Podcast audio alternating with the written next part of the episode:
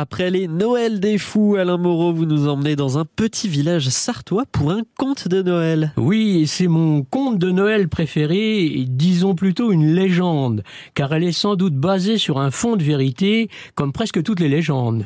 Je vais donc vous raconter le miracle de Gramont. Et Gramont, c'est un village sartois? Ah, c'est un hameau situé près de Saint-Marc-d'Outillier.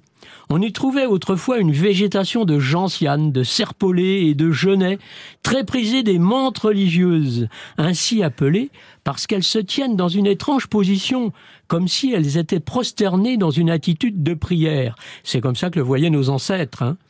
Des libellules sillonnaient l'air pour faire la chasse aux papillons, et c'était un paradis pour de nombreux oiseaux, loriots, pivers, huppes, coucous.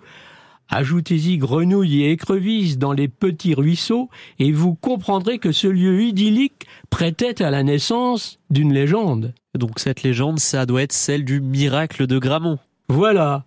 Alors, en cet endroit avait été édifié en 1163 par Henri II d'Angleterre, ce roi né au Mans, le prieuré de Saint-Étienne de Bercey.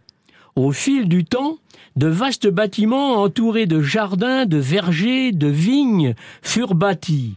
Il y avait bien sûr une église où l'on chantait chaque année, à Noël, des sortes de rhapsodies populaires, souvent écrites en patois par des auteurs locaux. C'est ainsi qu'est née l'une de ces rares chansons dont nous avons conservé le texte et qui raconte notre légende. La musique en est très douce et d'une monotonie qui rappelle les chants des anciens bardes. Et elle a été chantée pendant combien de temps, cette légende? Pendant au moins 200 ans, chaque année lors de la messe de Noël, dans l'église du prieuré de Saint-Étienne de Bercey. Et bien demain, on abordera dans le détail cette fameuse légende du miracle de Gramont.